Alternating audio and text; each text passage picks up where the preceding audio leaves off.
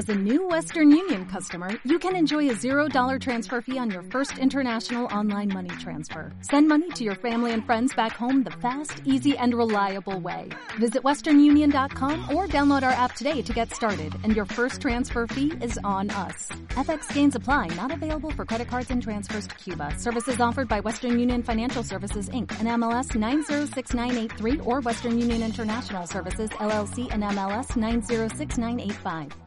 Agradecida y emocionada, solamente puedo decir gracias por venir.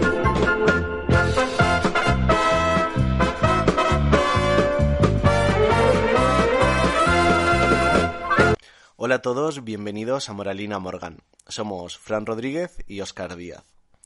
Hoy, como cada 23 de abril, se celebra el Día Internacional del Libro y como no podía ser de otra manera, en Moralina Morgan hemos querido conmemorarlo, aunque sin olvidarnos de que este es un podcast de cine. Juan Rulfo afirmaba que la literatura es una mentira que dice la verdad. Nosotros podemos añadir que el cine también comparte este rasgo. Y por ello, para desentrañar verdades, en este especial de hoy hemos querido contar con Ángeles González Sinde, escritora, guionista y directora de cine, con la editorial Niños Gratis y con la revista Mimbre, especializada en literatura. Porque siempre es bueno recordar, pero hoy más que nunca, aquello que escribió Stefan Zweig en su cuento Mendel, el de los libros. Los libros solo se escriben para, por encima del propio aliento, unir a los seres humanos, y así defendernos frente al inexorable reverso de toda existencia, la fugacidad y el olvido. Y para empezar este programa de hoy estamos con Ángeles González Sinde. Ella es escritora, directora, guionista. También ha ocupado cargos importantes como ministra de Cultura desde el año 2009 al año 2011, directora de la Academia de Cine desde el año 2006 al año 2009 y actualmente es presidenta del Real Patronato del Centro de Arte Reina Sofía. En este día de hoy, que es el Día del Libro, Hemos querido contar con ella para hablar de cine, hablar de libros y hablar de cómo llevar libros a la gran pantalla. Bienvenida Ángeles. Hola, muchas gracias por invitarme a vuestro programa, a vuestro podcast. Me encanta estar aquí. Y además en este día, ¿no? En el día del libro, que para mí es eh, importante siempre. Porque además eh, mi hija nació un 23 de abril, o sea, imagínate. Sí, Fíjate. yo creo que es a todos los que somos lectores es un día de celebración, que estamos contentos especialmente, que vamos a buscar ahí novedades, a ver eh, a escritores que nos gustan y, está, además coincide con la primavera, es muy sí, especial. Es verdad que sí, que está muy bien en, en, cuanto a fecha, está muy bien puesto. Bueno, pues gracias a ti por, por aceptar participar en este episodio, nos hace muchísima ilusión. Y bueno, queríamos empezar preguntándote, porque bueno, vamos a hablar de libros, vamos a hablar de películas, de adaptaciones al cine de libros. Y claro, revisando tu, tu carrera, pues has trabajado como directora, como escritora y como guionista, pero quizá en extensión destaca más, has hecho más guiones, ¿no? No sé de dónde te viene esto, si siempre has querido centrarte en los guiones, si, bueno, te ha gustado tocar todos los palos. ¿Cómo empezó este interés? Sí, bueno, fue una cosa paulatina. A ver, que, que digamos que yo llegué a la escritura más tarde a lo mejor que otra gente, no fue mi primera vocación, ¿no? Yo estudié filología clásica y primero trabajé en otras cosas que, que nada tenían que ver con la filología clásica, pero pero no, nunca me había parecido que yo tenía especial o, me parecía quizá que para escribir había que tener como un don y un gran talento innato y yo no me veía con eso. Me gustaba leer y me gustaba el cine, pero no, eh, quizá me faltaba confianza o me faltaban modelos también o qué sé yo, o pensar, fíjate que, que mi padre se dedicaba al cine, pero me parecía que, no sé, no me planteé nunca de, adolescente o, o, en mi primera juventud o cuando buscaba ahí qué hacer con mi vida el dedicarme a escribir. Y fue bastante después cuando, bueno, me apunté a un curso de guion, ¿no?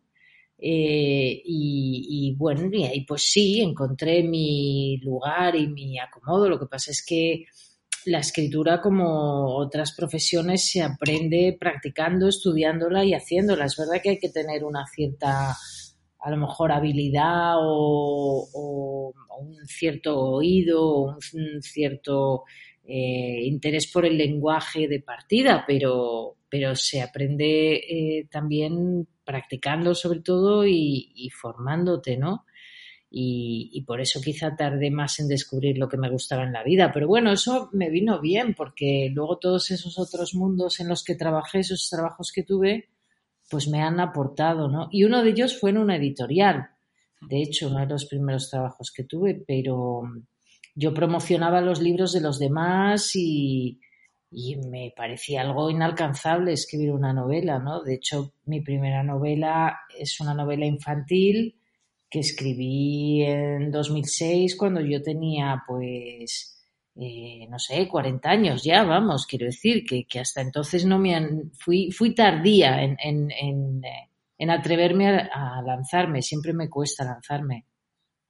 Sí, de hecho, viendo pues tus primeros pasos, creo, y esto no lo sabe mucha gente, que participaste en el guion de Tu nombre envenena mis sueños, de la última película de Pilar Miró. Eh, ¿Esto es cierto? Hombre, y tan cierto. Con Ricardo Franco. ¿Cómo lo va a saber la gente si no tengo crédito? Ella no quiso que tuviera crédito. Por la juventud. Bueno, porque a lo mejor pensó que sí, que le desprestigiaba tener, no tengo ni idea. Ella eh, le había pedido a Ricardo Franco que hiciera la adaptación y Ricardo Franco me llamó a mí porque habíamos escrito juntos La Buena Estrella y, y otros guiones y, entonces escribimos juntos esa adaptación de esa novela que fue, mm, eh, bueno, pues... Eh, un trabajo que hice como, como otros y es la única vez en mi vida que he trabajado sin crédito y fue, eh, pues sí, Pilar Mirón no quiso que yo tuviera ese crédito, le, ya quería trabajar con Ricardo y no conmigo. Ella era así, ¿eh? no era una persona precisamente dulce ni generosa, vamos. Sí, eh, es un poco la, pues lo que se, lo que se suele decir, pero yo pensaba que era, eh, que eras anterior a, La Buena Estrella. Tu nombre envenena mis sueños. Puede que lo escribiéramos para... Es que, a ver, con Ricardo Franco yo empecé a trabajar antes. Escribimos otros guiones que no se produjeron para otros productores. Muchas veces en la carrera de un guionista y de un director se hacen proyectos que luego no salen, ¿no? Escribimos una comedia eh, y, no, no, salió finalmente y escribimos otra cosa y luego... Eh, pues escribimos este guion y también el de, el de La Buena Estrella. Y yo no me acuerdo eh, oh. ahora mismo de las fechas. Es posible que, bueno, pues se rodara antes esta película y se estrenara antes, pero en fin. Y bueno, pues precisamente hablando de La Buena Estrella, que para mí es una de mis películas favoritas del cine español, dirigida por Ricardo Franco y que hicisteis el guion juntos y que de hecho ganaste, bueno, ganó muchos Goyas aquella noche la película, entre ellos eh, el de mejor guion original. ¿Cómo recuerdas ese proyecto? Porque fue como entrar por la puerta grande. Totalmente, ¿no? A partir de ahí ha sido todo decadencia, ya imagínate. Eh, hombre, lo recuerdo con mucha, con mucho cariño, por supuesto, porque el trabajo con Ricardo Franco era muy bueno. O sea, Ricardo era todo lo opuesto de Pilar Miró, ¿no? Eh, y entonces él era un hombre muy generoso, que le gustaba mucho eh, involucrar a todo su equipo, no solo a mí, en las historias y en, el, y en sus rodajes. Entonces yo estuve también en el rodaje, asistí a todo el rodaje, cosa que para un guionista no es muy común. Eso me sirvió para aprender mucho, ¿no? Mm. Y, y, y, además teníamos eso, pues una amistad muy, muy, muy estrecha. Hacíamos muchas cosas juntos, aparte de de trabajar también eh, compartíamos el tiempo y, aficiones y demás. Entonces, mm, pues al mismo tiempo Ricardo en ese momento, eh, bueno, tenía una enfermedad crónica, era diabético, pero le, fue empeorando, estaba perdiendo la vista, tenía un, eh, en fin, una cuestión degenerativa en la vista, se sentía muy frágil, era un momento para él personalmente difícil y, y, estábamos eh, en ese sentido pues muy eh, yo le apoyaba a él y él también me apoyaba a mí, digamos, en mi carrera de joven guionista, ¿no? Y, fue una época muy, muy buena, una época que sí, que recuerdo con mucho, eh, con muchísimo cariño, ¿no? Y tuve suerte, la verdad. Mm. Sí, lo que comentas de que estuviste involucrada en el rodaje, también tienes un pequeño papelito como funcionaria. Es verdad, es verdad. Tenía... un poco el toque, un, un toque un poco cómico dentro de la película. Sí. Con resines. Sí, es que los dramas siempre necesitan un pequeño momento cómico para que la tensión se, se afloje un poco. Los espectadores necesitan sacar por algún lado eh, la tensión, sí. Sí, sí, yo, Ricardo me dio ese personaje y yo estaba nerviosísima. Y fíjate que solo es una frase o dos, pero ahí te das cuenta que el trabajo del actor es difícil, hmm. más de lo que pensamos. Sí. Bueno, no desentonas. En, ese, en esa película, además, que están Antonio Resines, eh, Mario El Verdú, Jordi Moya. Jordi Moya, que están impresionantes los tres. Es como talento puro ahí, pues bueno, estás bien. Podría haber sido Goya mejor actriz revelación también. y bueno, Ricardo Franco, que, además es un nombre y un director que, que quizá no ha trascendido tanto en, dentro del cine español, a pesar de que, bueno, hizo de sus primeras películas Pascual Duarte, luego estuvo en la televisión, pero creo que se le recuerda siempre con, con mucho cariño a Mario Verdo alguna vez le he escuchado en alguna entrevista como hablando de él eh, con mucho cariño. Y aparte de él, en, tu filmografía se, eh, se, repiten, otros nombres como Gerardo Vera, Gerardo Herrero, eh, Ricardo Franco, como ya hemos dicho, Alfonso ah. Albacete y David Menkes. Hmm. Y, y, bueno, creo que es algo habitual, ¿no? Para, para ti repetir con directores o, Sí, desde luego. Hombre, eh, eso siempre, igual que repetir con, con, actores, cuando una persona con la que has trabajado te vuelve a llamar, pues eso sí que es un premio, porque eh, los premios al final son buenos para la película, ¿no? Y a la persona, pues sí, te alegran en ese momento, es importante para ti, pero el premio mayor es la continuidad, es poder tener una cierta estabilidad en un sector muy inestable. Entonces, que, que, vuelvan a contar contigo, pues es lo mejor y a mí eso me encanta, me encanta tener un, unas eh, relaciones creativas estables, ¿no? En este mundo tan incierto y tan líquido en el que vivimos, pero, pero eso, pues sí, siempre que se puede repetir, pues, pues es, eh, es fantástico. Sí, y una vez ya pues empezaste a establecerte como guionista, es cierto que vemos que eh, has adaptado o has ayudado en la adaptación de algunas obras literarias, por ejemplo, de Belén Gopegui y de Marcela Serrano, en Cosas que hacen que la vida valga la pena y Las razones de mis amigos. Y... No, cosas que hacen que la vida valga la pena, no. esa eh, peli me gusta mucho, pero esa es de... Me he confundido porque sale Ana Belén, entonces... Es de Estrell y, de, y, el guion lo hizo mi amigo Carlos Molinero. A mí es una película que me gusta muchísimo. Sí, perdón. Eh, no, es... Antigua vida eh, mía. Antigua vida mía, eso Como sale Ana Belén, lo he confundido. Claro. ¿Qué dificultades entraña en general, porque depende mucho de la obra, pero en general, adaptar a llevar a guion una, un libro. Pues un montón de dificultades. La verdad es que es difícil porque em, en una novela, digamos que cabe todo. Primero, la novela puede tener la extensión que quiera, puede ser de 50 páginas o puede ser de 500 páginas. Mientras que una película, pues eh, la duración es limitada, aunque últimamente estemos viendo películas muy largas, de dos y hasta tres horas, pero lo suyo es que una película, pues en fin, esté en torno a los 90 minutos, ¿no? Entre otras cosas porque además eh, para rodar eh, películas muy largas, pues necesitas más semanas de rodaje normalmente los presupuestos españoles pues van muy justos.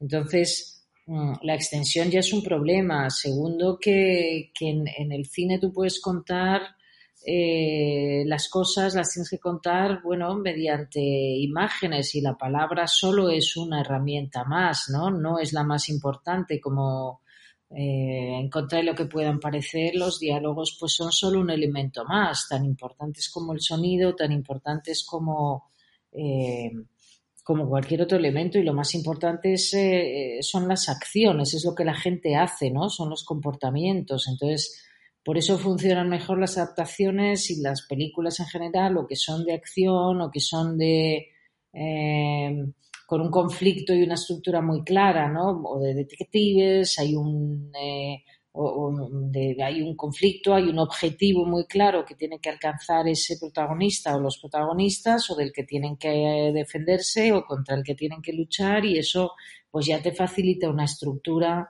Eh, y la novela, en cambio, pues no tiene por qué tener ese camino. Puede ser introspectiva, puede estar hablando, te puede dar unos saltos en el tiempo eh, puede describir cosas con pocas palabras, puede pasar por alto muchos eh, detalles, ¿no? Muchos eh, aspectos que, en el cine son inexpresables. Entonces, las novelas siempre, siempre es difícil adaptarlas y siempre dan problemas, ¿no? Y siempre estás con el debate de si tienes que ser muy, muy fiel o si no le haces tan buen servicio siendo muy fiel y siendo literal, porque lo que tienes que hacer es recrearla de otra manera para que llegue con la misma fuerza y la misma riqueza que tiene eh, como, ¿no? como eh, objeto literario, en fin, son, son difíciles. Y, sobre este tema, no sé si en tu experiencia con adaptaciones de, libros, eh, los autores o las autoras han estado involucrados en el proyecto qué papel juegan. No sé si es alguien a quien consultar en algún momento o alguien que también está un poco sobrevolando el proyecto por ahí. Supongo que también depende de la película.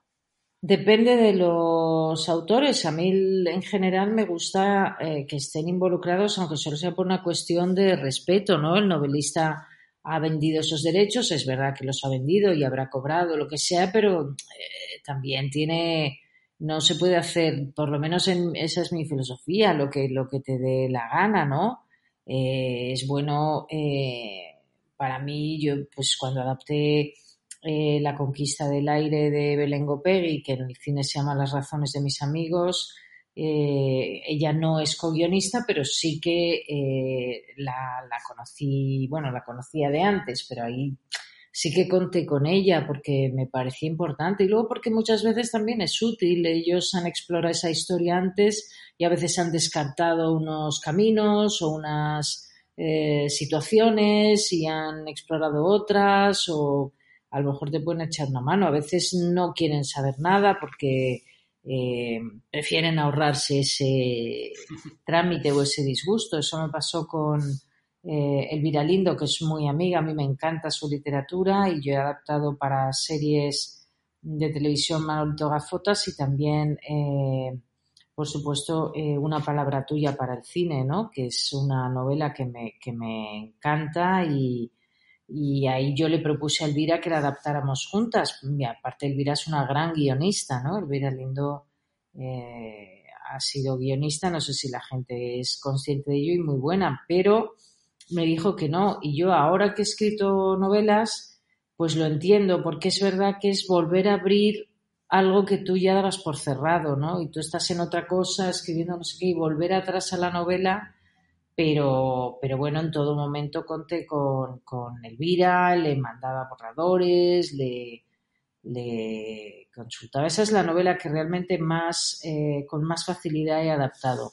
Eh, eh, y que más eh, clara vi desde el principio. Las demás, por ejemplo, la que voy a estrenar ahora, El Comensal, que es una novela de Gabriela Ibarra, eh, que se estrena justamente este fin de semana en el Festival de, Barcelona, de Cine de Barcelona, pues es muy difícil de adaptar. Es una novela maravillosa, unas memorias noveladas, es decir, que está basada en hechos reales y que entonces, eh, ahí todavía la responsabilidad es mayor, porque no estás hablando de personajes de ficción, sino de personas que existen, ¿no?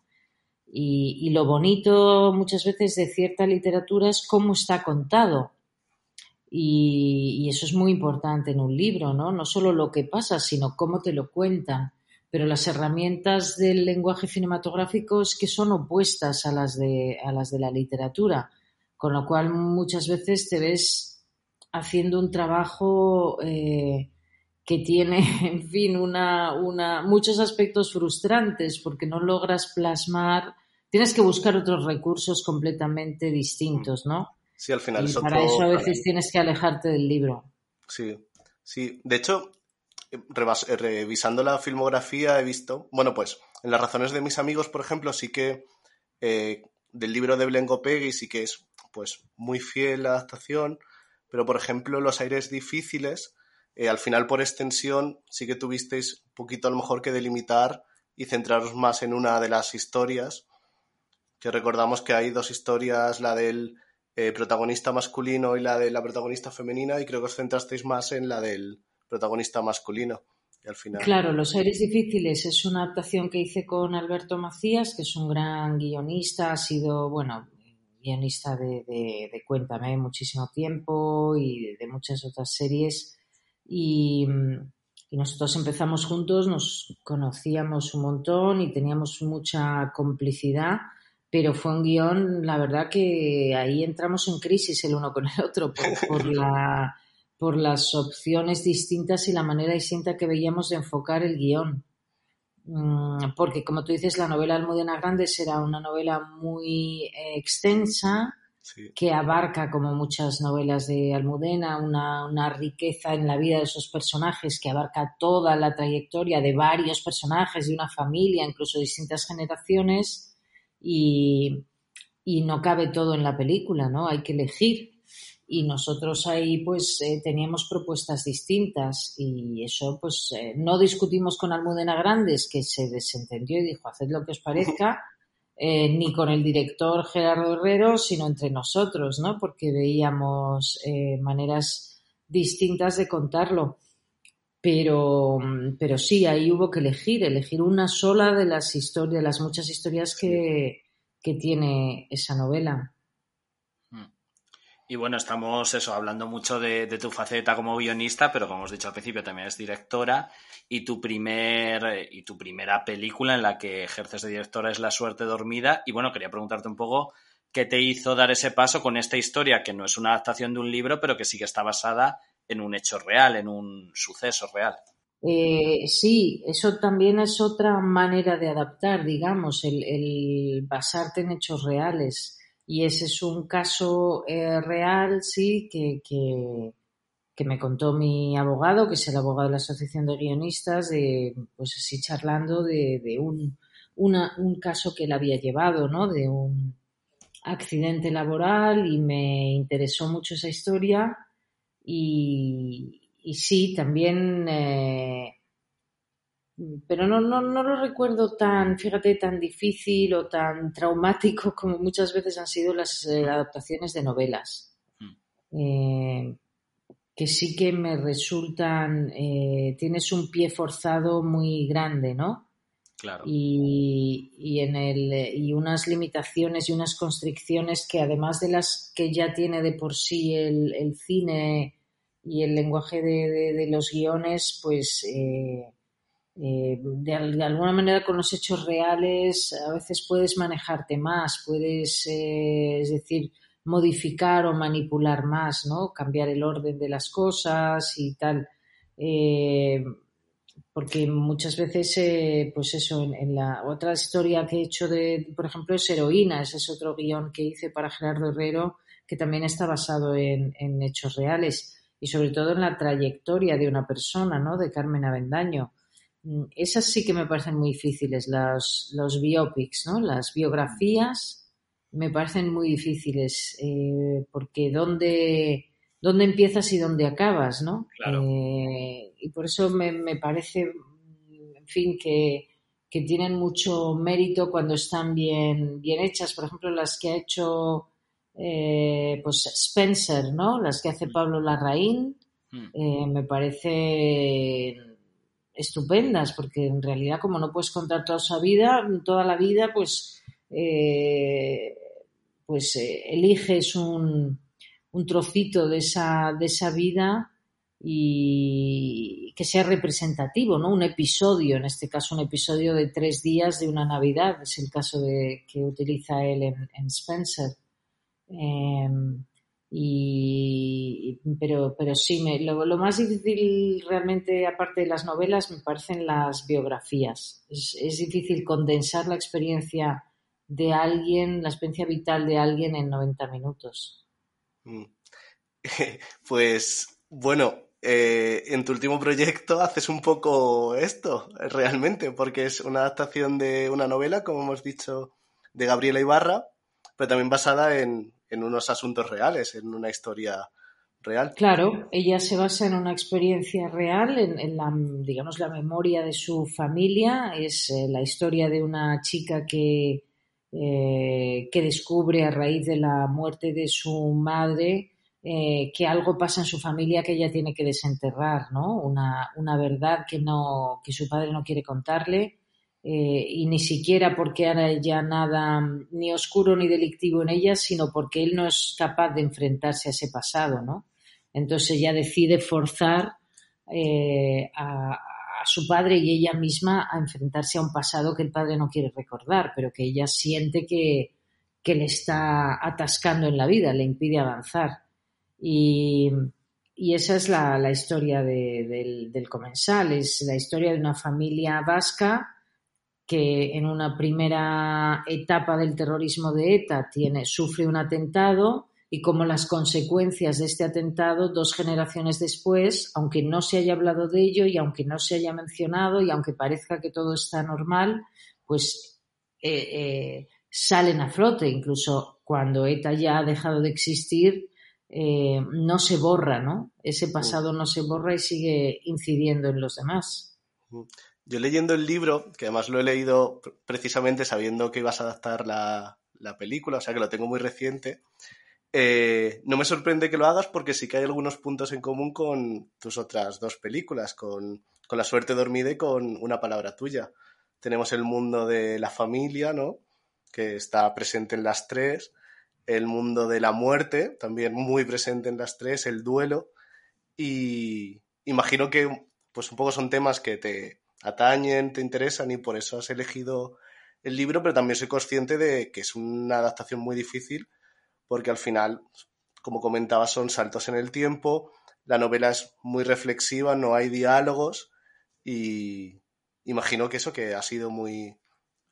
Sí, ahí he tenido la suerte, he tenido la suerte que Gabriela Ibarra eh, primero ha colaborado en el guion y, y toda la estructura que en la película es muy distinta de la novela, la hicimos juntas. Incluso hay, digamos, aspectos que se desarrollan en la película que no están en la novela y que los ha aportado ella, ¿no?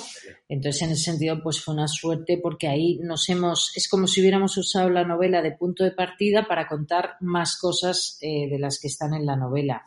Eh, y eso ha sido muy importante que estuviera Gabriela. Y es verdad que todas mis películas, las que yo he dirigido, las, es decir, las que yo he elegido los temas, tienen ese eh, tema en común de la pérdida, el duelo y la familia, ¿no? Y la convivencia de diferentes generaciones y el afrontar eh, pérdidas eh, de las que no se habla.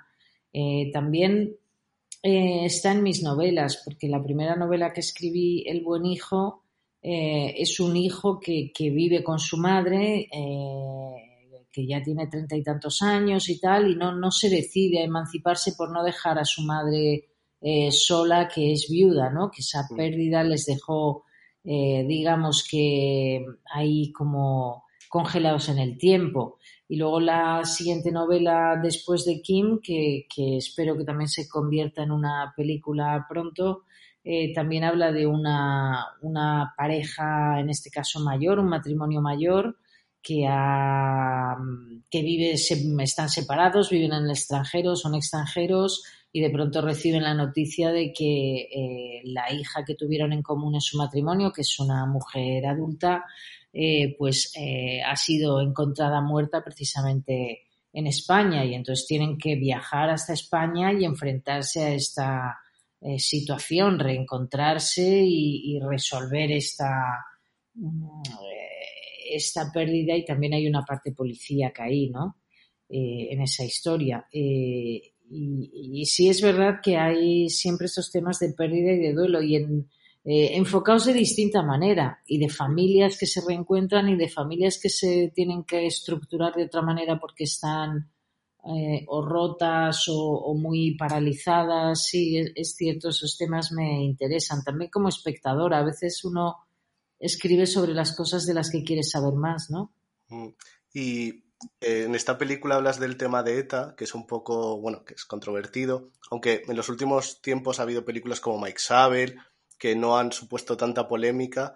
No sé si, si te afecta o crees que puede haber, al ser un tema tan sensible, polémica con respecto a esto. Eh, Yo creo que, que, la situación ahora en 2022 es completamente distinta a 2011, que son los hechos que narra la película, y desde luego, no digamos ya con 1977 o con los años 90, eh, que también es, en la película se mueve en tres tiempos, ¿no? Está hay toda una parte que es el año 77, la época del primer secuestro, luego está la infancia de la narradora, ¿no? que es eh, la nieta del secuestrado en los años 90, y luego está 2011, que es el momento en que ocurre la historia.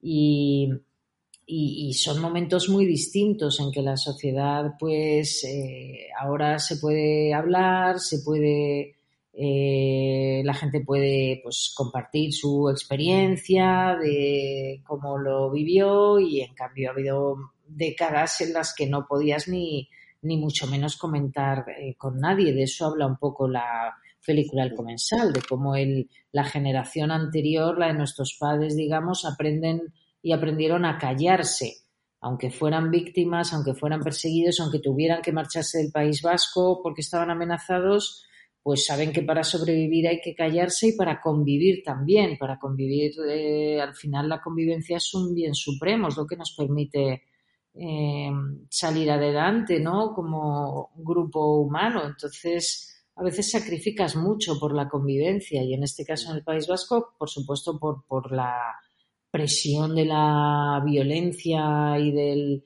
eh, y de la tensión que se vivía cotidianamente en cualquier ámbito, desde el escolar eh, hasta, hasta una escalera de vecinos, pues, eh, pues el silencio era una estrategia de supervivencia, ¿no?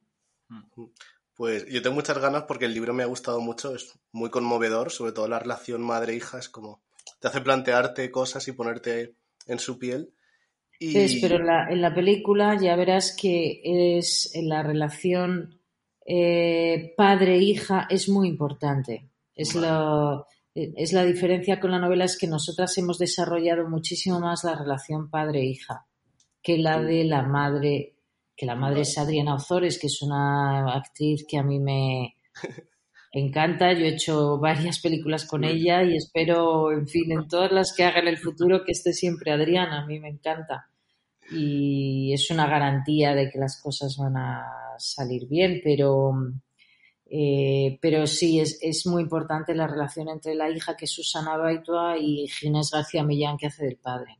Exacto. Eh, el estreno es eh, en el Barcelona Film Festival este, este fin de semana, 23-24 de abril. ¿Y cuándo la podremos ver en.? El 27 de mayo se estrenará en cines. Perfecto, pues. No hay que esperar mucho ya. No, Está ya prontito. Y bueno, y para, bueno, para terminar un poco, que has eh, hablado también de, tus novelas, de, tu faceta como escritora, y no sé si alguna vez te has planteado llevar tú una de estas novelas al cine, como guionista o incluso como directora. ¿O eres un poco como te pasó con Elvira Lindo, que prefieres dejarlas ya cerradas? Eh, no, eh, ya te digo que estoy trabajando y, ya es, eh, en fin, estoy en ello. Hay un primer borrador del guion de Después de Kim. Para, para que sea una película. Lo que no sé ya es si lo dirigiré yo o no. Eso ya el, el productor pues decidirá qué director le conviene, pero de momento el guion pues está en marcha. Mm. y, tengo otra novela, pero que esta es una, una, novela, un audiolibro que se llama, que salió el, año pasado, eh, eh, que se llama El cielo profundo. Y El cielo profundo sí que es una novela que me encantaría poder dirigir, la verdad.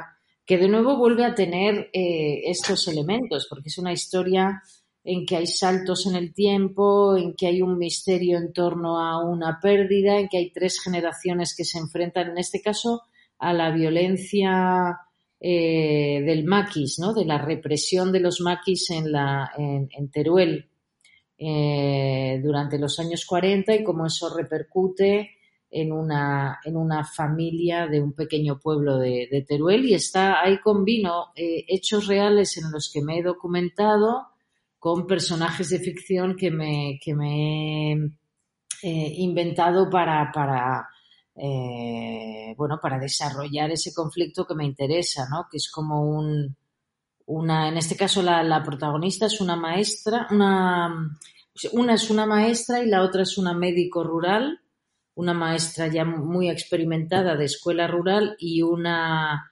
eh, médico rural que es su primer destino. Acaba de terminar el MIR y su primer destino es un pueblecito y, y a partir de una niña que tiene ausencias, que tiene como trastornos en, en la escuela y la maestra llama a la, a la médica para que le la, la haga un reconocimiento y tal, pues eh, bueno, se empieza a desenmarañar un gran misterio eh, pero que tiene que ver con eso, con, el pasado de esa población y con el pasado, eh, cómo se transmite lo callado entre generaciones, ¿no? Qué bueno, pues, pues, estaremos atentos. Totalmente. y eh, Por ahora la podéis escuchar en Audible, ya es verdad, Se, llama, El cielo profundo. He visto que en, tu Instagram está el enlace que se puede escuchar ahí también. Y Ángeles, para terminar, queríamos, aprovechando que hoy es el día del libro, que nos hicieras alguna recomendación de algún libro que eh, últimamente te haya gustado. Pues eh, mira, ahora mismo eh, estoy leyendo Canción de Amor Definitiva de Jorge Martí. Es una, unas memorias, una autobiografía del cantante y compositor de La Habitación Roja. Es un libro que me, que me está gustando mucho, la verdad. Es eh, nada, me quedan 10 o 15 páginas para, acabar, o sea que, os puedo recomendar ese. Genial. Perfecto. Pues nos lo apuntamos entonces, esa novela. Y bueno, y desearte feliz día del libro, que, la película Muchas gracias. éxito. Exacto, mucha suerte con el comensal y estaremos atentos. Muchas gracias por, haber, por habernos acompañado, Ángeles. Muy bien, ya me contaréis qué tal os parece la peli. Vale, perfecto, estaremos atentos.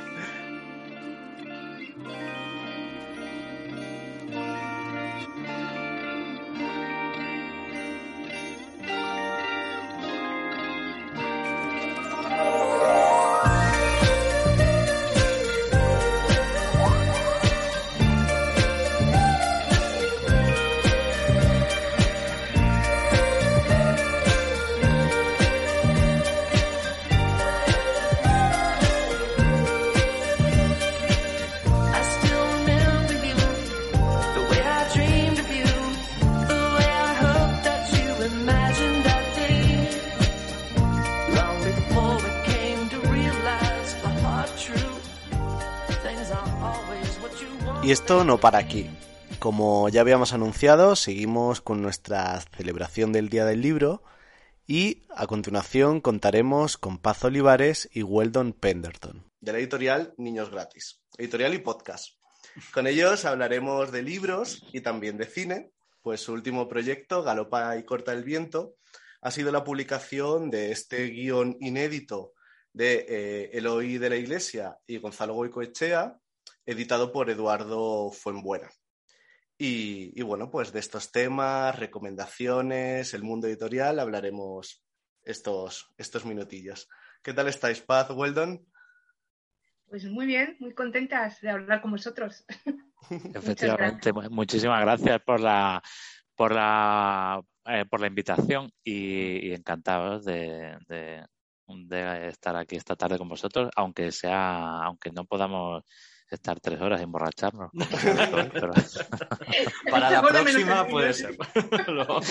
la, próxima, la próxima os toca a vosotros. Niños gratis con, merienda.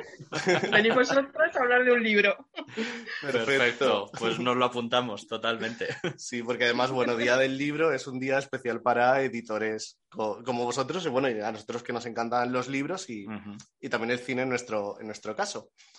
Y, para empezar, pues vayamos al principio y querríamos saber cómo nace la idea de hacer una editorial, de montar una, editorial. ¿Cómo, ¿Cómo, surge esto? Pues a ver, esto también es un poco, hubo una chispa, ¿no? Que fue, que fue Salvemos la Jarapa, nuestro primer libro, que en principio era un Christmas navideño, que yo iba a imprimir en fotocopias y lo iba a invitar y enviar a los amigos.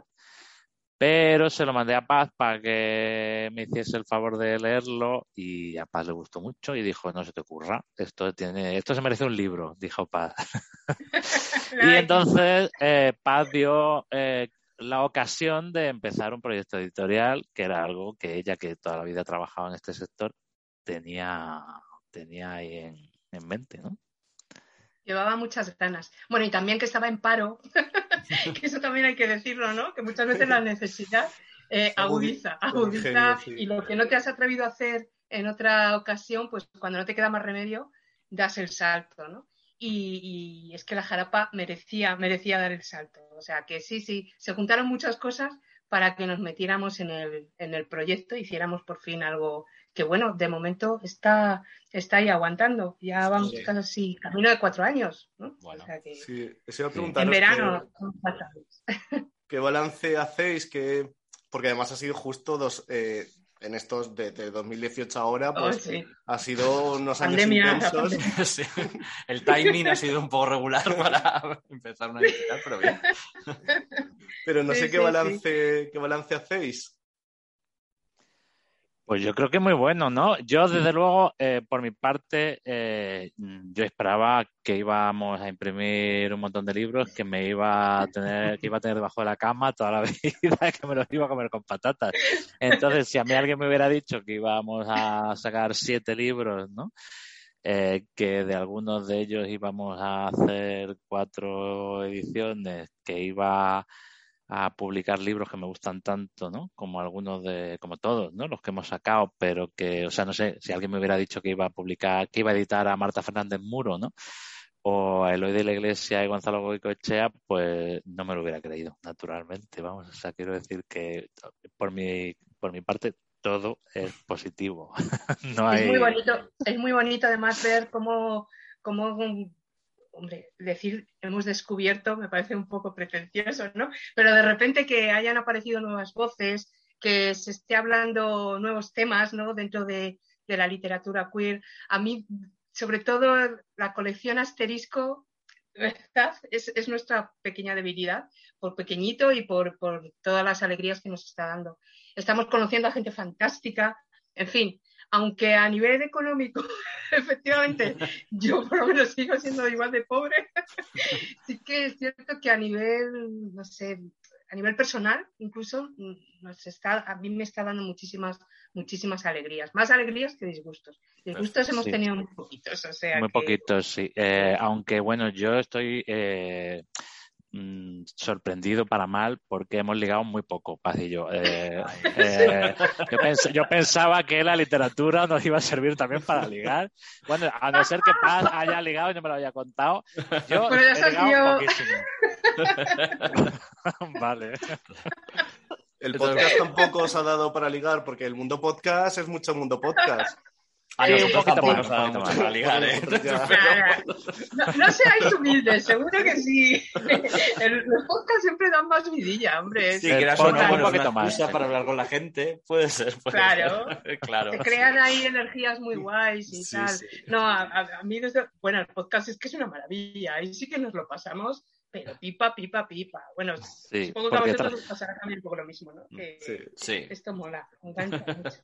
Ahí trabajamos muy poco y es todo diversión. Sí. Genial. Pues estupendo.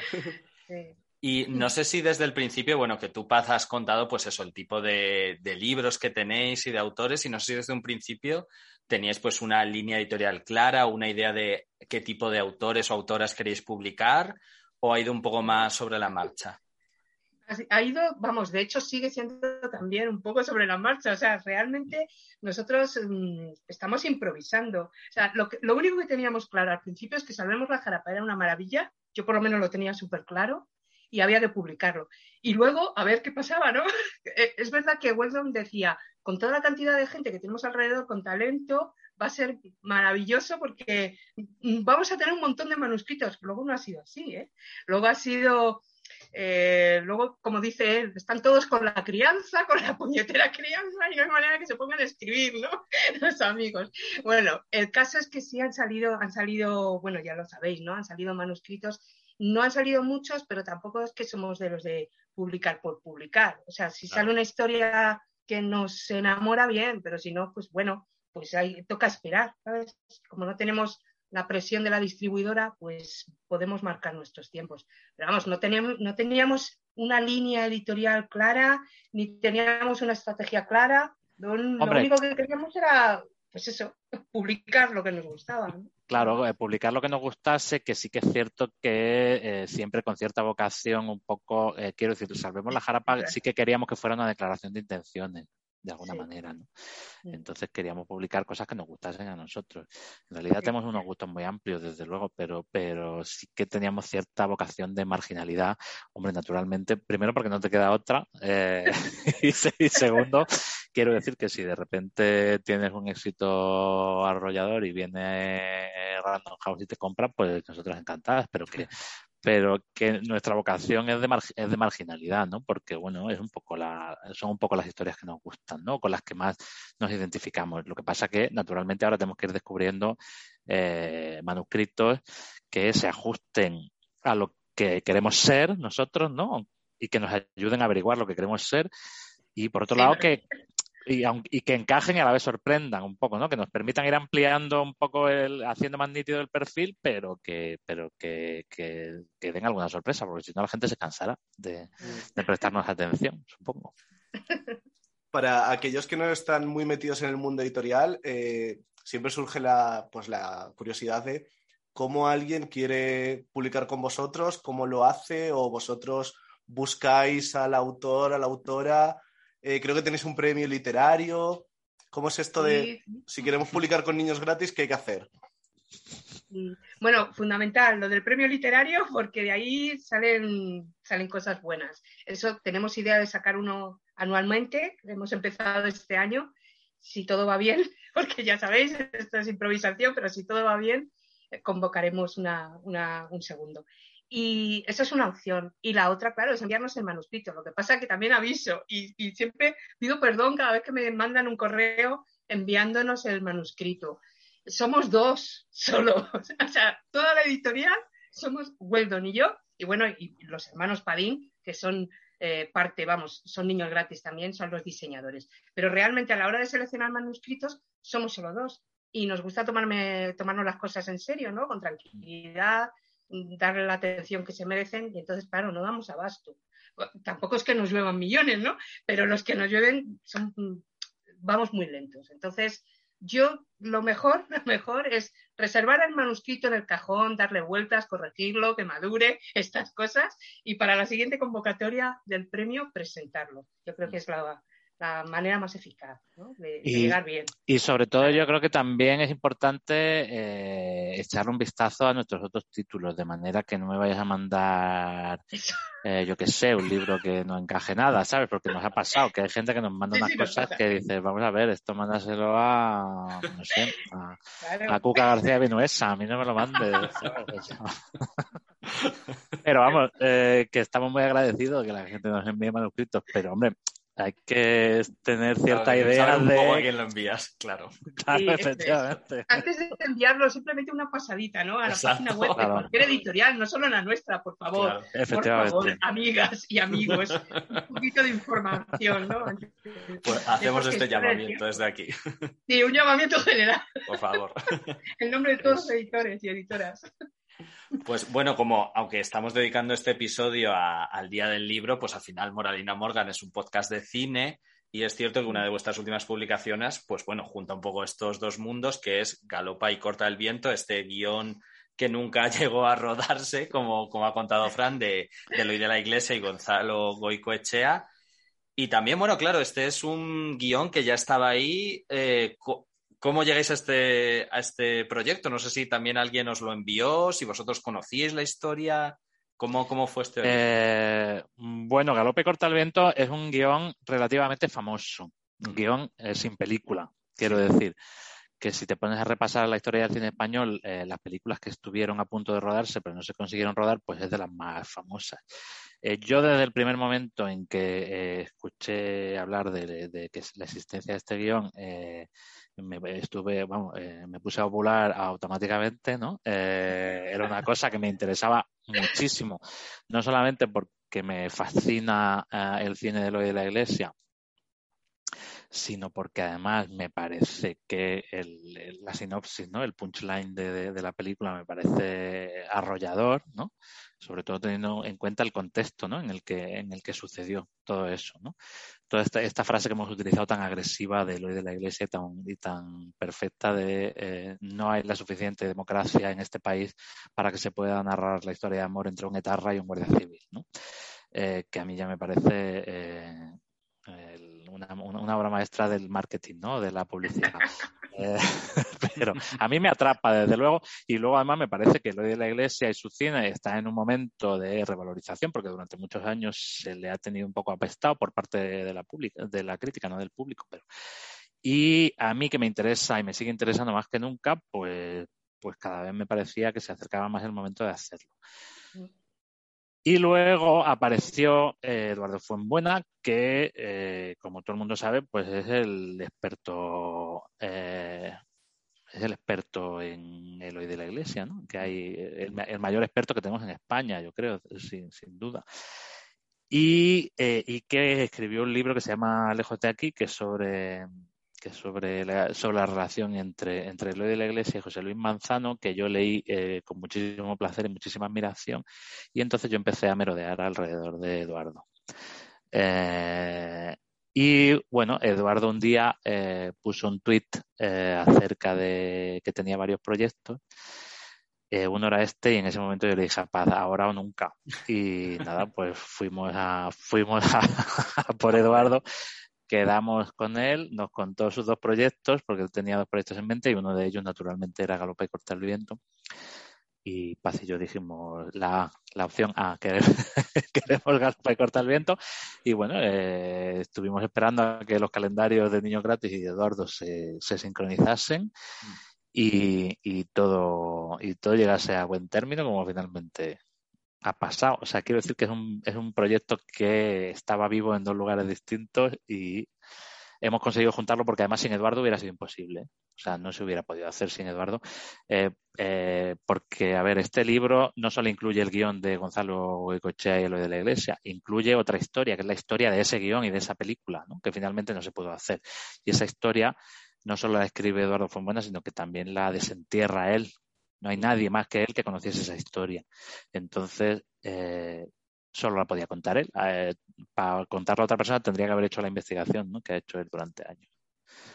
Mm, sí, de hecho, nosotros dedicamos a hoy de la Iglesia un episodio también y, ya se hablaba de pues eh, esta historia que es un poco también germen de El Pico, o hay como elementos en, común y, y, coincido completamente en que, bueno, pues todo la parte eh, de edición antes de, del guion, todo lo que aporta Eduardo Fonbuena es impresionante, además para amantes del cine, porque hay pues mucha información eh, del contexto histórico, el contexto cinematográfico, hay mucho salseo también para quien quiera saber de, de, lo que se movía ahí. Y, sí. y acostumbrados a Eduardo Fonbuena, que suele hacer libros como muy documentados, como lejos de aquí, pues también se, se observa en este que hay mucho, mucho detalle, mucha aportación. Eh, bueno, es que quiero decir, eh, el valor que cobra todo ese artefacto ¿no? de lo de la Iglesia de Gonzalo Goicoechea cuando, eh, cuando el trabajo de Eduardo lo pone en contexto, para mí, a mí me parece que es que es imprescindible, ¿no? Eh, quiero decir, ya el guion de por sí sí que es cierto que tú te vas, tú te ahora lo puedes leer en, este libro que hemos hecho, pero antes te podías ir a la Biblioteca Nacional y sentarte allí y leerlo, ¿no? Y ya leer ese guion es una experiencia, por, lo menos para mí lo fue, ¿no? Eh, a mí el guion me parece que es una maravilla, pero, pero claro, cuando luego llega eh, la otra mitad del libro y te cuenta ¿no? todo lo que hay alrededor de ese guion, cómo se escribió, cómo se intentó llevar adelante, cómo no se pudo, por qué y cuáles eran todos esos tentáculos que tenían que ver con la transición, con la llegada del PSOE al poder, con las leyes del cine, las primeras leyes del cine español después de la democracia, la desaparición de la censura y cosas ya tan locas como la relación entre ETA y el tráfico de droga en el País Vasco y todo este tipo de cosas. O sea, quiero decir que son unos tentáculos fascinantes. Vamos, a mí me parece una historia fascinante. Son fascinantes sobre todo porque al no tener las imágenes necesitamos esa contextualización de, esa época, ¿no? En la que eh, no, tenemos, incluso las nuevas generaciones no han vivido. Entonces es importantísimo que, se aporte toda, toda, toda, toda esa, ese paisaje, ¿no? En realidad es un paisaje que es lo que no vemos, lo intuimos en, el guion, pero se completa con la edición crítica de, de Eduardo Fuenbuena, las cosas como son, es, es, es, algo que enriquece. Es verdad que leído así tal cual a pelo el guion es una verdadera obra de, una obra maestra de ellos. O sea, realmente es una historia, a mí me da mucha pena que, que eso no, no acabe en la pantalla, ¿no? Porque es una, es una historia tan, tan, tan de verdad, tan llega tanto, ¿no? Aun sin estar muy habituados a, a leer un guion, yo no sé, vosotros a lo mejor estáis más habituados, pero gente que no está muy, muy, muy ducha, ¿no? En esto de, los guiones, mm. entras tan fácil, está escrito tan bien, mm. utiliza tan bien el lenguaje que, que, es muy fácil entrar en la historia, ¿no? Y visualizarla. Pero aún así, el contexto histórico que aporta antes, o sea, eso ya completa la experiencia. las cosas como son. claro, hombre, lo recomendamos mucho por lo que habéis dicho vosotros, no solo porque el guion sea muy interesante, sino por todo este contexto y esta historia de por qué no se llegó a hacer y todas estas eh, tentáculos y ramas que hubo. Y no sé si vosotros pensáis, ahora, bueno, que ya, pues bueno, ha visto un poco la luz con este libro, que a día de hoy podría convertirse en película o todavía esta historia de amor entre un guardia civil y un etarra es todavía demasiado fuerte para el día de hoy. Yo creo que sería más interesante hacer una, película de, eh, de cómo no se llegó a rodar esta película. O sea, yo creo que sería eh, que lo más interesante de todo sería hacer una película en la que viéramos como personajes a los autores del guion, a los productores y a toda la gente que... Miró a claro, efectivamente. Está todo a Franco. efectivamente. Eh, yo haría una película sobre eh, cómo no se hizo Galopa Corta el viento. Es verdad, sería maravilloso. Bueno, de hecho, yo creo que Eduardo Fuenbuena está trabajando... Y está haciendo los guiones de, de, una serie. En, la residencia de, la eh, academia está haciendo una serie sobre, bueno, sobre la historia que cuenta en Lejos de aquí, sobre eh, la relación entre lo de la iglesia José Luis Manzano, que tiene todos estos tentáculos y más, claro, porque esa historia es más amplia, ¿no? Que esto. Claro. Eh, vamos, a mí me encantaría, no hay cosa que me, no hay artefacto eh, cultural que me apetezca más que ver esa serie, claro. como ha dicho Pat, da mucha pena, ¿no? Pensar que no se hizo Galope y Cortar el Viento, porque sí que da la sensación de que hubieran cambiado cosas, ¿no? De que, de que el paisaje de del cine español hubiera sido diferente, ¿no? Un poco da esa, da esa sensación, ¿no? A mí me lo parece, desde luego. Claro, hemos dicho que el eh, guion es del año 81, de 1981, que bueno, es un año convulso donde los haya en, en la historia de España. Mm. Y, sí. Y no sé si este guion abre un camino para publicar futuros guiones o es una cosa que se va a quedar aquí. No sé. Pues nosotros de momento vamos a descansar un poquito de, esta vía creo, eh, quiero decir, no sé, si de repente aparece un guion, si de repente Almodóvar nos quiere nos quiere ceder los derechos de un guion y de, ¿no? de, de, su, de su versión, de su adaptación de El hombre que se enamoró de la luna, por ejemplo, pues nosotros vamos y lo publicamos encantados. Pero, pero, pero de momento vamos a volver a, a la colección Asterisco, que tenemos muchísimas ganas.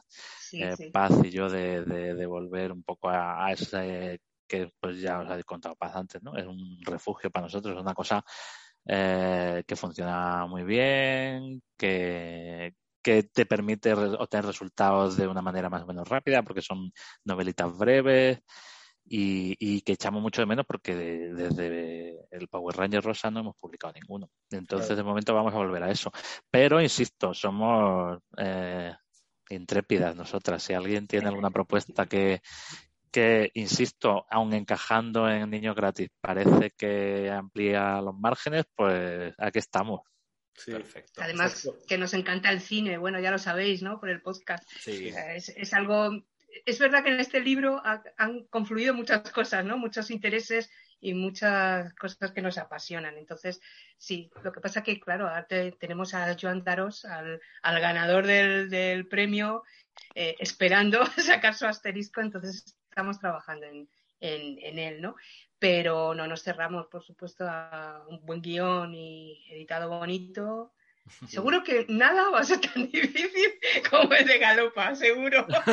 o sea que a partir de ahora está escurtido, todo nos va, a parecer. sí, sí, seguro. O sea que... sí, sí, eh, nosotros eh, habíamos subestimado ¿eh? el un trabajo como este. ha sido un trabajo que ha dicho que estoy yo, ¿no? Cuando ha llegado. y, y, que nos ha obligado a replanificar, etcétera, etcétera, ¿no? Pero bueno, ahora estamos muy... ha merecido la pena, ¿no? Estamos muy orgullosas, sí, de, de, haber, eh, de haber sacado esto al aire, sí. A la luz. Pues eh, antes de ya finalizar e ir con la pregunta que estamos haciendo a todos los invitados de recomendarnos un libro, nosotros no queremos dejar de mencionar un libro que recomendamos en nuestro especial de lo mejor del año 2021, que fue La cabeza pájaros de Marta Fernández Muro, que es un ah, libro que nos encantó y, totalmente. y bueno, también relacionado un poquito con el mundo del cine, puesto que Marta Fernández Muro, además de escritora, es actriz, sobre todo conocida como, como actriz, y bueno, es una delicia de libro que nos encanta, super fans. qué, bien. qué alegría, pues muchísimas gracias. Qué bien, muchas gracias. la verdad que es, un... es verdad, es, una, es un librazo. Es un, librazo. es un libro eh, muy especial, desde luego. Yo le tengo muchísimo cariño y me parece una novela deliciosa, la verdad. Está feo que lo diga yo. Está feo, pero es que es verdad, es que es la voz de Marta. O sea, es que estás leyendo este libro y estás oyendo la voz de Marta. O sea, es una cosa impresionante, porque ella es así, tan auténtica, ¿no? Que no, no, no imposta nada. Entonces, la lees y dices, madre mía, pero es que es muy bonito. Es, una manera de contarlo que, que te llega muchísimo. Sí, claro, total. Pues Qué bien que os haya gustado. Sí, hombre, y nosotros que no somos de niños gratis lo recomendamos desde fuera. Es una recomendación que no nos han pagado ni nada. ni estamos borrachos ni nada. nosotros no pagamos a nadie, ya quisiéramos. Bastante con pagar a los escritores. Madre mía. O sea que sí, agradecemos muchas este, estas invitaciones. Nuestro, nuestro, presupuesto para marketing es patatero. A ver, pues, pues mira, una recomendación. Eh, mm. Claro, pasa que igual es una, un libro que me hubiera encantado eh, escribir a mí y que me hubiera encantado también editar a mí y que me hubiera, o sea, que yo creo que estaría muy en su salsa en Niño Gratis es las relaciones particulares de este autor francés que soy incapaz de pronunciar, como es Petifire o Peitefire.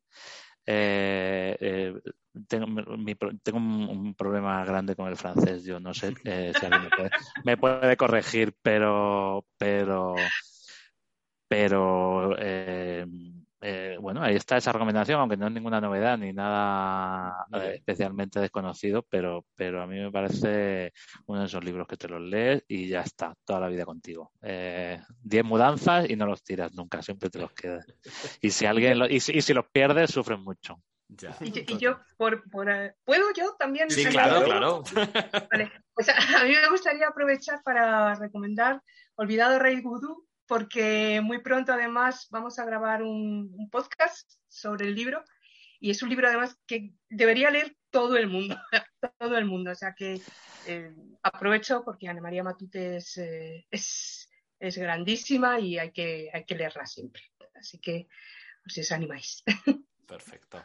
Perfecto, pues muchas gracias por las recomendaciones y muchas gracias por contarnos vuestra historia y traernos un poquito de niños gratis hoy a este día del libro tan, especial.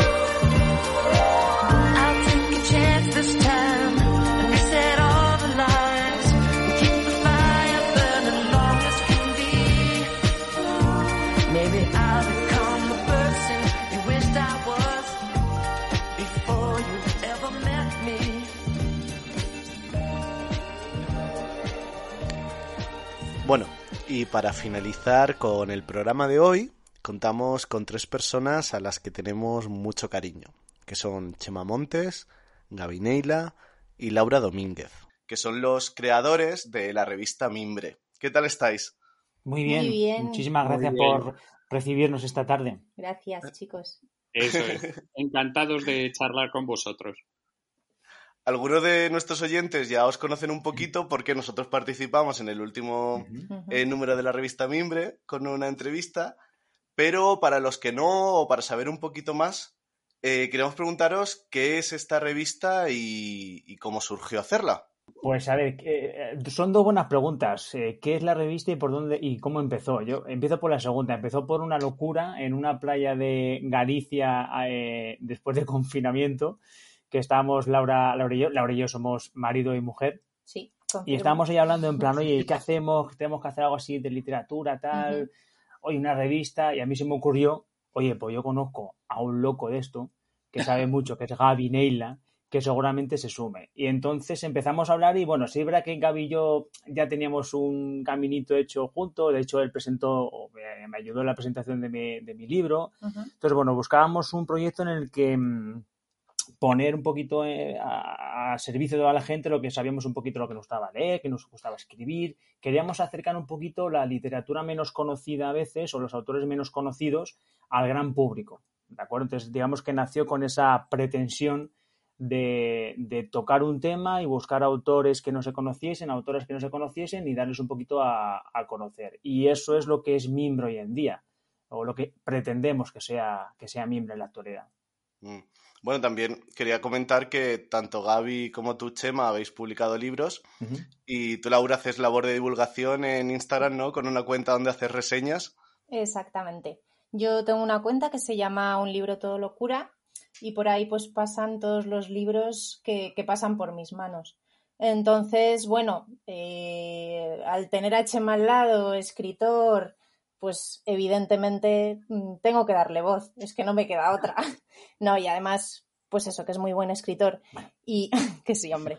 Y pues con Gaby lo mismo. Eh, Gaby se, se unió al proyecto, pues también como escritor, como relatista, pues como, como una persona también con muchos contactos y, y así funcionamos. También quiero recalcar que damos mucha voz a, a reseñadores como yo, a relatistas que, que son desconocidos y escriben sus, sus historias, sus reflexiones y aunan un poco pues lo que es eh, la temática que vamos eligiendo eh, cada tres meses, porque es trimestral, eh, en la revista.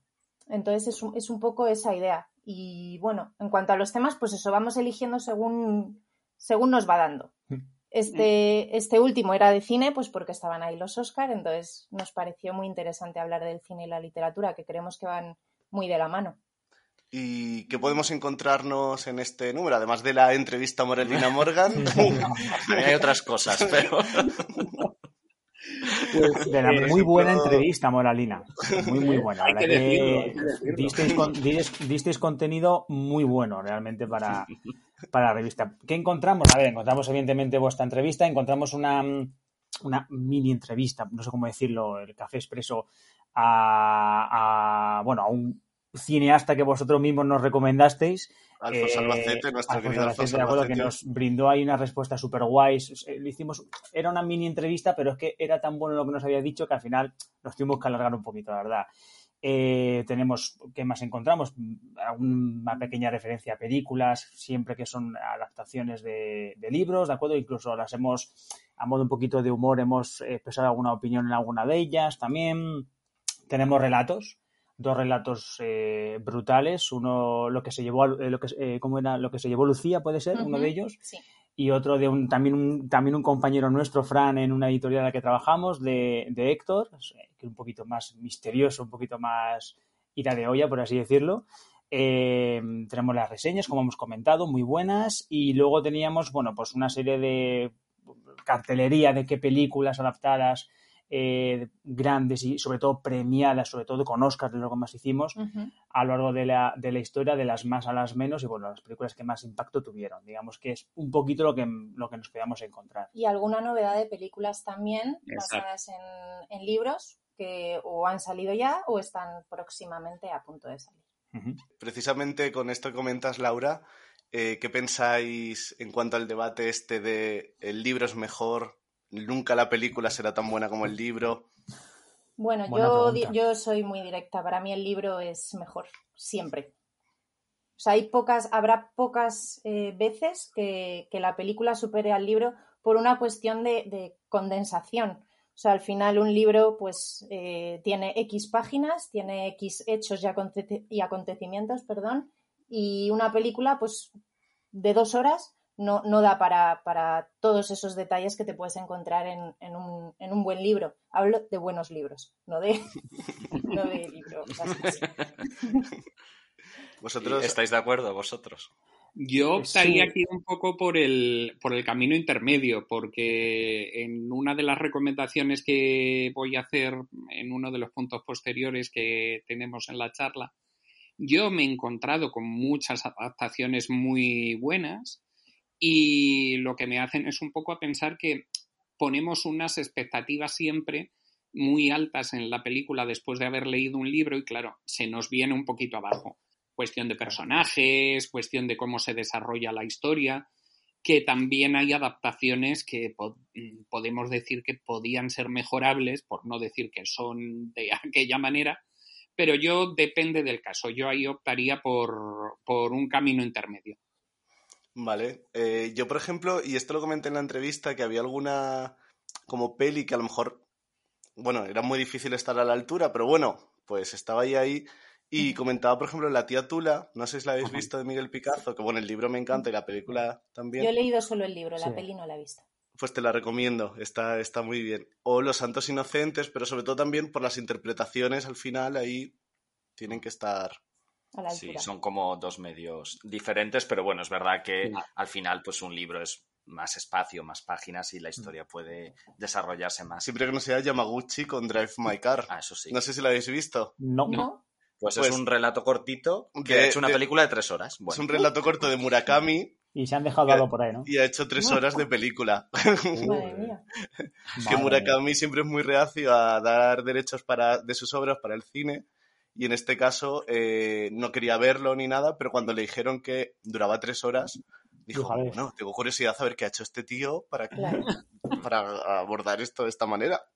Y hablando de adaptaciones al cine de libros, ¿hay alguna película que adapte un libro que os guste especialmente, aunque penséis que el libro sea mejor o que os parezca una buena adaptación?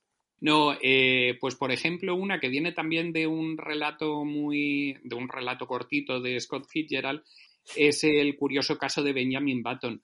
Yo que últimamente con el paso de los años pierdo el foco completamente, yo una película más allá de la hora y media ya la empiezo a poner un poquito de peros.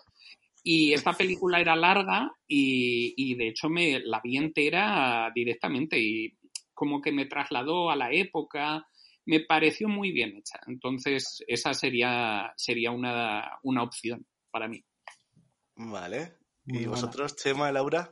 yo empiezo diciendo que soy un pésimo, eh, no sé si cinéfilo o eh, en el cine y yo no nos llevamos del todo bien. Yo, Gaby más de una hora y media, yo más de 20 minutos a veces ya eh, empiezo a volar y al 30, a los 30 minutos me he dormido. Pero bueno, hay una película que también que es muy buena, que además aquí estamos varios docentes en la sala, por así decirlo, que es La lengua de las mariposas, que es una película que me impactó, que también hace de un relato del mismo nombre que estaba en el libro, el libro sí que no me acuerdo cómo se llama, eh, ¿Qué me quieres, amor? ¿Verdad? ¿Puede ser, Gaby? Eh, eh, el, relato es muy, muy bonito, muy cortito, ¿verdad? que nos habla un poquito, bueno, que no haya visto o, o, conocido un poco, que nos habla un poquito de un profe, de un maestro de pueblo en esa época en la que, bueno, pues guerra civil, posguerra, todo eso tal, y, nos cuenta algo muy, muy duro de cómo un héroe pasa a ser un villano por una ideología, pero sobre todo se centra en la figura de un maestro. La película me parece sublime. Fernando Fernán Gómez es el profesor que todos queremos en algún momento, que o bien queremos ser o, que hemos querido tener. Las interpretaciones son muy buenas, ya digo que yo no tengo ni idea, pero eh, actúan todos bastante bien, sobre todo porque son bastante creíbles realmente. Y creo que toca cosas del ser humano muy, muy bonitas, como es la amistad, como es el amor, como es las, las ansias de libertad, el luchar contra, contra la barbarie, por así decirlo, y sobre todo el valor de la docencia, que creo que es fundamental. Entonces, a mí esa adaptación, el relato me gustó mucho, me lo leí eh, en el instituto, yo creo, no me acuerdo muy bien, pero la película es un clásico y un, una maravilla, la verdad. Mm.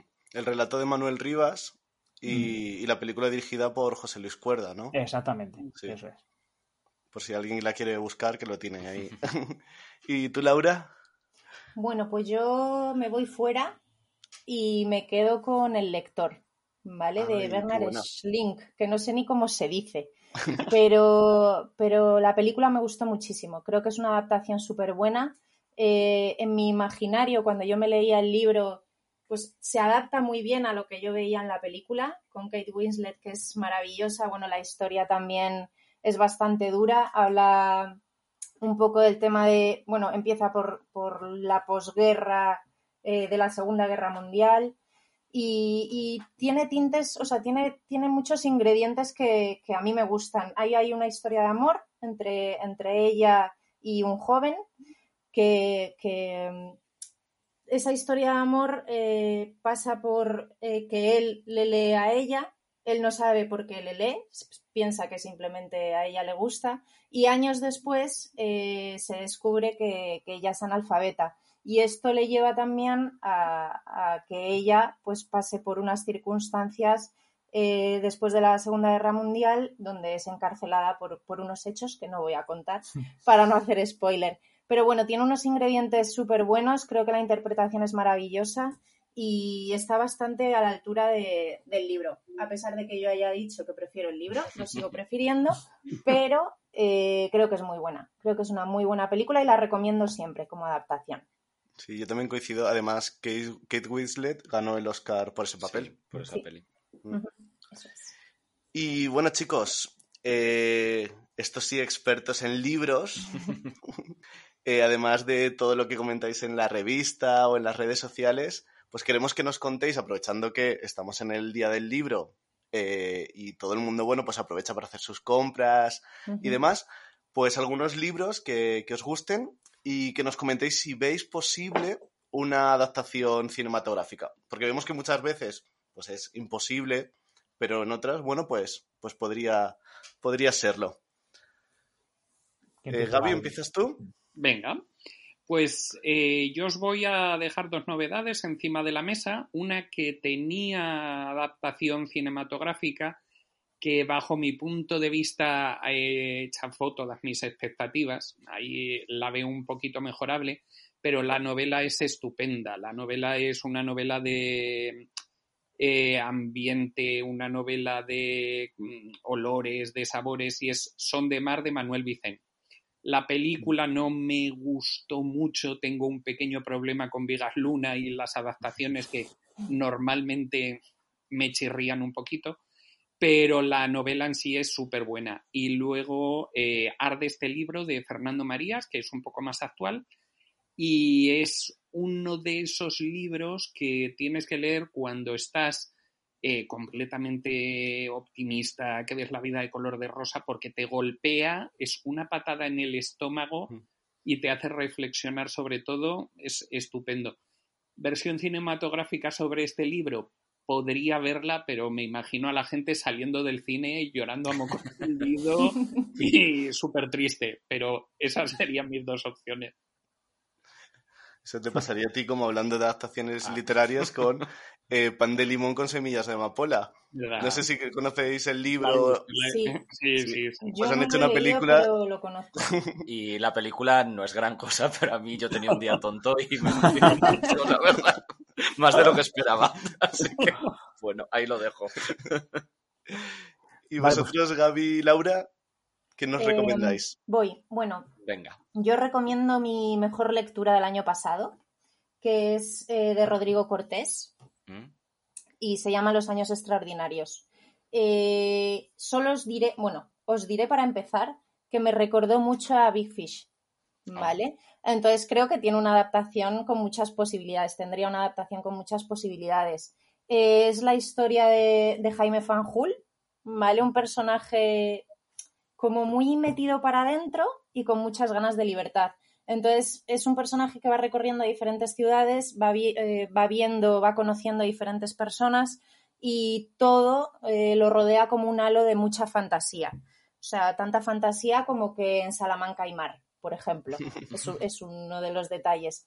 Entonces, es, es una historia que a pesar de esa fantasía tiene mucha reflexión de nuestra vida actual, de pues eso, de muchas veces la falta de libertad, aunque creemos que tenemos libertad, de las ganas de, de conocer mundo, etcétera, etcétera. Tiene muchísimos, muchísimos ingredientes y de verdad creo que es un novelón. Así que sería muy, muy, muy adaptable. Además, Rodrigo Cortés es director de cine. Exactamente, podría autoadaptarse a sí mismo y sería, sería divertido verlo. Sería un bucle infinito. Sí. Total.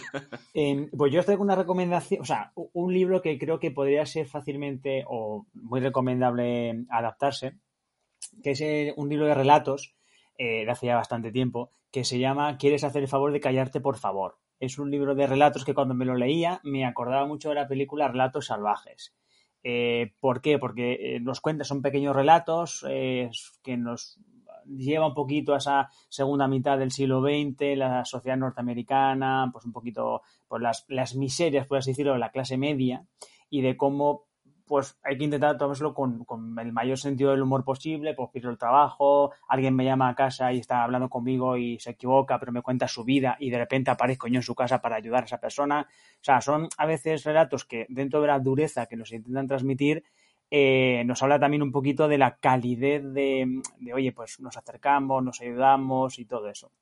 Y creo que algunos de los relatos, a lo mejor no los adaptaríamos son un poquito flojetes, pero hay otros que son hasta divertidos eh, pero y está mal que sean divertidos, porque a lo mejor lo estamos, por ejemplo, metiendo con el sobrepeso de una persona, pero lo cuenta de una manera el autor que es bastante curioso cómo incluso en la crítica eh, más feroz a, lo físico de una persona podemos encontrar algo que incluso nos puede hacer de reír, eh, incluso también a la persona que recibe esos, esos insultos. Creo que es un libro que puede ser bastante, bastante adaptable si se hace con sentido del humor, evidentemente, porque ya digo que hay algún, hay algún relato que es bastante durete.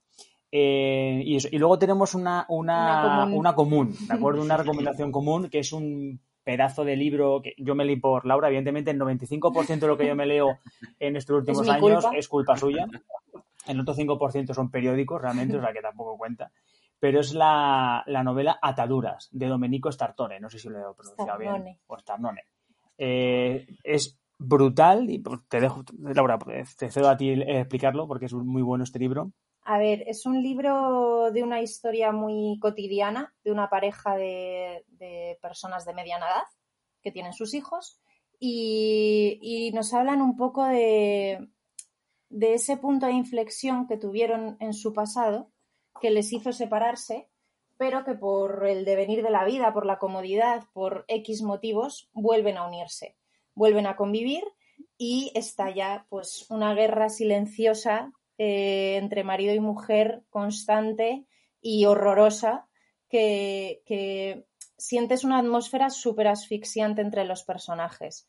O sea, eh, ver a él que es como culpable de muchas cosas, como él, como ella le culpabiliza, ya no sabes de qué parte estás. Hmm. O sea, realmente te, te pone en esa, en esa, ay, como en esa balanza, en esa, bueno, no sé. De Tesitura. Tesitura, Yes. exactamente. Eh, y bueno, un poco ese es el resumen de la sinopsis. Tiene unos diálogos realmente espectaculares. De la mitad para el final del libro, bueno, es exponencial completamente. Y cuando entran en escena los hijos, ya, bueno, eso ya es eh, la bomba. Así que no sé yo si sería adaptable. Puede ser que sí, sería, sí, creo que sí Un, un dramita se ve. Pero como libro es un librazo, de verdad. Y os invito a todos a que, a que os hagáis con él y lo leáis, de verdad. Qué bueno, pues muchas gracias por todas estas recomendaciones. Que, Sí, sí. que bueno, Tomamos pues, nota de tomamos ellas. nota.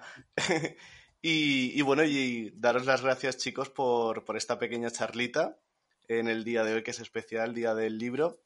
Y, y queríamos, bueno, pues a todos nuestros oyentes invitarles también a leer vuestra revista y a, y a veros en, en las redes sociales. que donde si alguien nos está escuchando y dice quiero leer la revista Mimbre, ¿dónde puedo encontrarla? ¿Dónde estáis? ¿Y en qué redes sociales? Estamos en Instagram, ¿no? Sí. Si hay algo que me, que me he hecho en falta, por favor, Gaby, apúntamelo. Estamos en Instagram a tope eh, y luego tenemos la página web. La página web donde creamos, bueno, subimos el, el- la revista en sí cada tres meses, donde todo el mundo se la puede descargar, que es un PDF fácilmente descargable. La página web es revistamimbre.com, Es totalmente gratuito. Totalmente Esto es gratuito. por amor al arte. vamos a darte. Y de vez en cuando, más de en cuando en cuando, subimos alguna cosita a la web, al blog, alguna noticia, tal. Eh, prometemos actualizarla, Sí, sí, sí. evidentemente. Y e Instagram también. Prometo que soy un poco la, la jefa de Instagram, eh, darle un poquito más de, de ánimo a Instagram. Sí, pero bueno, importante la revista, la tenemos ahí fichada y, es, sí. y os leeremos, nosotros ya lo hacemos, pero pues los oyentes eh, seguro que lo harán. Pues Perfecto. muchas gracias chicos y Muchas feliz gracias. día del Gracias libro. a vosotros. Feliz día Gracias a del libro.